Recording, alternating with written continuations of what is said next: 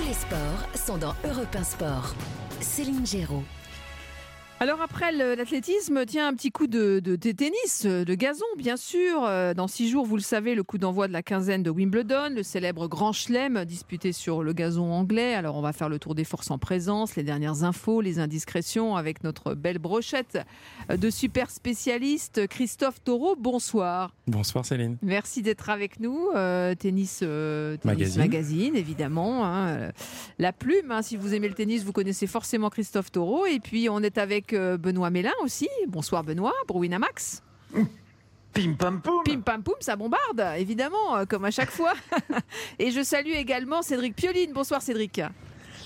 Bonsoir Céline, quel plaisir d'être avec vous. Ah oui, ça fait longtemps. Vous m'avez manqué une fois par semaine, c'est pas assez. hein. Je dis que voilà, il faudrait qu'on se voit plus souvent, quoi.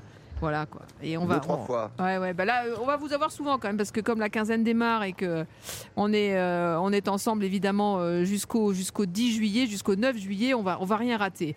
Allez, euh, on, on va ouvrir évidemment euh, ce débat autour du tennis avec Carlos Alcaraz. Est-ce que c'est Peut-être le futur maître sur gazon. Pourquoi? Parce qu'on l'avait laissé perclus de crampes en demi-finale face à Djoko euh, à Roland Garros. Et dimanche, il a remporté son premier tournoi sur gazon, s'adjugeant le, euh, justement le tournoi du Queens face à l'Australien Alex de Minor. Euh, Cédric Pioline, vous avez été surpris Oui, oui, j'ai été surpris euh, de voir qu'il s'impose sur, euh, sur gazon. On l'avait euh, laissé euh, perclus de crampes, comme vous l'avez dit, à Roland Garros. Et puis tout de suite, euh, il rebondit et, et signe euh, euh, une victoire. Maintenant, euh, de là à en faire le maître, le futur maître du gazon. Moi, Je suis un peu provoque toujours. Moi, j'en rajoute un peu. Bon, Oui, pas. un petit peu, un petit peu rapide. C'était uniquement, alors ce qui est d'ailleurs une, une sacrée performance, hein, son troisième tournoi sur gazon. Ouais, on va le rappeler, c'est seulement son euh, troisième tournoi sur gazon Et oui, et il gagne. eh oui, C'est- c'est c'est quand important. même. euh, Est-ce que ça arrive souvent ce genre de, de rapport euh, poids-puissance? Ah, les, les, les statisti- statisticiens que sont euh, Benoît et Christophe Ah, vont chaude. sûrement me sortir Ouais, des, on va, on va leur des- des- demander. des chiffres. Ouais, ça arrive souvent ou pas? Christophe Taureau, Euh, quelqu'un qui fait son troisième tournoi sur une surface et qui le gagne. Oui, c'est forcément arrivé. Là, j'ai rien qui me vient en tête comme Oui. ça. Mais euh, oui, oui, c'est forcément arrivé. Ah, ah, Benoît Mélin, là, peut-être Benoît, la t'as- t'as réponse. quelque chose en magasin? Eh bien, si on prend, allez, on, on va dire les maîtres du gazon depuis euh, de nombreuses années. euh, donc Alcaraz gagne son premier titre sur gazon à sa troisième tentative sur cette surface. Si on prend par exemple Pete Sampras, euh, qui est, on va dire, celui qui se rapproche de Carlitos Alcaraz, lui a gagné son premier titre à sa quatrième tentative. Ah, Ouais. Après, vous allez me dire, oui, eh ben, et Nadal? Ben, Nadal, c'était à sa huitième tentative Hmm. sur un tournoi sur Do- gazon. Donc c'est un record. Borg, Borg c'était 9e, Djokovic 12e tentative et Federer n'a réussi à remporter son premier titre sur gazon qu'à sa, trans- ah, 13e tentative sur cette surface. Donc c'est effectivement pas un record parce que j'ai pas épluché tout le monde, mais par rapport au maître du gazon depuis euh, allez, 40 ans, Alcaraz fait partie des meilleurs. Ouais, c'est euh, une grosse, grosse performance, Eric Pioline. Donc, euh, oui, euh, ça le situe vraiment. euh, voilà, dans, il, a une, enfin, il, a une progression, on peut le dire, fulgurante sur la surface. fulgurante. Euh, maintenant, je pense qu'il l'a dit un petit peu lui-même, hein, qu'il se sentait évidemment avec cette victoire comme un des favoris, mais derrière Djokovic. Et donc, il manque d'expérience, évidemment, euh, sur cette surface. Mais on sait tous, et on peut le rappeler hein, pour ceux qui nous écoutent, que euh, cette surface a beaucoup évolué. Elle est beaucoup plus accessible maintenant. On peut jouer du fond du cours. euh, le lift prend, le kick prend. Donc, c'est évidemment, ça avantage euh, ce style, euh, enfin, ça permet à ce style de jeu de beaucoup mieux euh, s'exprimer sur cette surface. Et en tout cas, il a, il, comment dire, il a, il a développé de la confiance en se disant que c'est possible. Mais attention, il n'a pas joué euh, vraiment non plus un énorme serveur sur son Mm. parcours. Donc, euh, où euh, on sait que sur gazon, quand bien même ça ralentit, c'est toujours très dangereux. Christophe Taureau sur la perf de Carlos Alcaraz qui gagne ce tournoi voilà et qui à six jours de, de Wimbledon montre qu'il est là quoi qu'il est dans le, dans le game comme on dit Ouais, moi ce que j'ai trouvé assez formidable, c'est que sur les bouts de match que j'ai vus, j'ai pas tout vu, euh, j'ai trouvé qu'il jouait pas très bien par moment. Il a vraiment eu des, des Ah bon? Oui. Et c'est en cela qu'il est fort. C'est parce qu'il arrive à toujours mettre le petit coup d'accélérateur quand il faut, même s'il a des trous d'air pendant, pendant ses matchs. Il me rappelle en cela euh, un joueur que, Cédric a bien connu, qui est Pete Sampras, qui était là, euh, qui avançait dans le set tranquillement, mais sans faire grand-chose, et puis qui, dans les fins de set, voilà, mettait le, coup d'accélérateur. Il est un petit peu comme ça. Il a eu un petit trou d'air aussi au moment de servir pour le match, euh, pour le titre, face à, face l'ex dominant. Il s'est retrouvé à 0,30, de façon très bizarre, avec notamment un, coup droit chopé long, extrêmement bizarre. Il a changé d'avis au dernier moment, donc il, semblait pas très bien. Et puis, pouf, il a fait les, quatre points qu'il fallait.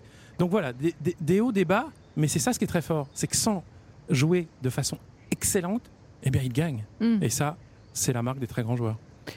Euh, Benoît Mélin, sur, euh, sur ce que vient Bah, de dire on- Christophe. Mais oui, oui, c'est parce qu'en en rentrant un peu plus dans le détail, son, son- son premier match qu'il fait au Queens, il joue contre. Normalement, il devait jouer contre Arthur Fils, qui, euh, le, le- le jeune Français qui n'a pas pu jouer parce qu'il s'était un peu blessé. Donc, il a été remplacé par un autre Français, Arthur Hinderknecht. Et sur ce match qui a été très très long, qui a duré plus de deux heures et demie, il a été à trois points de la défaite. Car- Carlos Alcaraz, il a perdu le premier, son seul set du tournoi, il l'a- perdu là d'entrée. Le premier set, quand il arrive sur ce tournoi, il le perd et il finit par s'imposer au tie-break d'un match très très accroché. Après, quand il va jouer contre Dimitrov, qui est un joueur quand même très très doué sur gazon, pareil, il est mené 3 jeux à 0 dans le deuxième set, mais comme l'a dit Christophe, ben, petit à petit, il Oui, refait un- son retard, et puis un il peu se rééquilibre et il réussit à s'en sortir. Contre, Corda, pareil, il avait un match qui n'était pas évident et il ne fait quasiment aucune faute directe sur l'ensemble du match alors que son adversaire, lui, bah, craque dans l'échange. Et puis sur, la finale, il faut quand même rappeler qu'il y avait beaucoup de vent, c'était pas du tout évident de, de- de jouer un très bon tennis. Et encore une fois, malgré l'enjeu énorme de redevenir numéro un mondial et d'arriver tête de série numéro 1 à Wimbledon, comme ça, au bout de sa troisième participation, ce qui est quand même complètement fou. Et il l'avait dans un coin de sa tête, malgré cette pression, malgré cet enjeu, il a réussi à gagner ce match en 2-7, dans des conditions pas évidentes, alors qu'il connaissait cet adversaire. Il s'était joué à Barcelone l'an dernier. C'était un match complètement fou qui avait duré quasiment 4 Mhm. heures, où il avait sauvé des balles de match. Là, il a dominé son adversaire qui, dans l'absolu, avait plus d'expérience que lui sur gazon. Donc c'est ça qui nous stupéfie chez ce jeune joueur, c'est qu'on a l'impression qu'il a une capacité d'adaptation sur n'importe quoi et n'importe qui. Mhm. Cédric Pioline, sur sa capacité d'adaptation, c'est un caméléon en fait, euh, Alcaraz. Oui, c'est un caméléon. Il a, il a vraiment tout ce qu'il faut pour jouer euh, bien partout. hein. On, on rappelle qu'il est, euh, il est puissant, il est rapide. Donc déjà sur gazon, c'est important. Il a beaucoup de, de toucher de balle en plus de cela, hein, avec la façon dont il touche les amortis, euh, dont il a, il a une très très bonne lecture de lecture de jeu. Donc c'est vraiment, il a, il a tout ce qu'il faut pour pour bien jouer. Pense que comme comme ça vient d'être noté, il a encore, et, et on le voit bien, hein, même sur les autres surfaces, il a encore des sautes de concentration. Mais là où sur gazon, ça pardonne un petit peu moins. Donc, euh, selon le type de joueur qu'il aura affronté, ça peut Mm. être, euh, ça peut être quelque chose qui pourrait le- l'handicaper. Mais en tout cas, le passage sur gazon et le fait qu'il y joue bien, en tout cas là qu'il a, qu'il a bien joué avec euh, ben, 100% de victoire cette année, euh, l'aidera aussi euh, dans, dans, Oui. dans- pour les autres surfaces en fait, pour améliorer c'est justement la concentration et jouer encore mieux, même s'il le fait déjà très bien, les points qui comptent pour faire basculer le score. Alors, vous parliez de la concentration, on va justement euh, en parler avec vous, Christophe, euh, sur ces sautes d'humeur, enfin, en tout cas, cette nervosité. On se souvient qu'à Roland Garros, il l'a expliqué après, en fait, il y avait tellement de tension, euh, a-t-il dit, autour de ce match, que, que, que bah, dans les deux premiers sets, les tensions ont provoqué des crampes. Est-ce que ce genre de mésaventure peut, peut se reproduire ou est-ce que, à votre avis, il aura appris ou a géré ce, ce truc? C'est quelqu'un qui apprend vite. hein. Ça, Ouais. c'est- une certitude. Il avait, alors sans, sans, sans en arriver jusqu'aux crampes, lorsqu'il a gagné la finale de l'US Open l'an dernier, c'est pareil. Il était extrêmement Ah oui. tendu. Il n'a pas très très bien joué. Mais là encore, il s'en était sorti. Il avait gagné le match en 4-7 et gagné son premier titre du Grand Chelem, qui était avec en plus l'enjeu de devenir numéro un mondial. C'était c'était vraiment colossal. Et il avait réussi à passer l'obstacle. Donc là, je crois que ce qui s'est passé euh, à Roland Garros, où malgré tout, là encore, il avait euh, en jouant pas très bien, réussi à égaliser une manche partout contre Djokovic là, dans cette, dans cette demi-finale, avant effectivement d'être rattrapé par, par les crampes. Moi, je trouve, même si c'est ce qui s'est passé à Roland Garros, qu'il progresse dans ce domaine-là. Mhm. Et que justement, à Wimbledon, s'il doit se retrouver, je sais pas, peut-être face à, face à Djokovic euh, en finale, je dis pas qu'il va battre Djokovic en finale à Wimbledon, mais ce sera sans doute pas pour cette raison-là, la nervosité et un physique complètement euh, pris par, euh, par la nervosité qui perdra ce match. Je ne, le- je- je ne le crois pas. Benoît Mélin oui, puis il y a des matchs fondateurs hein, chez des joueurs aussi jeunes comme ça. On, se souvient de sa rencontre euh, au tournoi de Bercy euh, contre Hugo Gaston dans une ambiance complètement dingue où il avait fini par craquer, il avait perdu. Et après, on s'était rendu compte que bah voilà, il avait réussi à apprendre aussi à gérer l'élément extérieur du public, la pression que ça peut amener sur son tennis, est-ce que ça peut le bloquer, le crisper, l'empêcher de jouer comme il a envie de le faire? Il avait appris déjà, et puis on l'a vu sur les finales qu'il a jouées par la suite. À chaque fois qu'il a dû jouer des finales, il les a jouées à la perfection. Il a toujours été en, mesure de jouer quasiment le meilleur tennis de sa semaine au moment où il fallait le jouer c'est-à-dire voilà où il fallait gagner le titre. Mhm. Et c'est là que, enfin, pour moi, c'est un phénomène. Hein. je, n'arrête pas de le dire, même si bien évidemment il n'a gagné qu'un titre du Grand Chelem et qu'il n'a que 20 ans, mais ce qu'il est capable de faire et en plus sur gazon.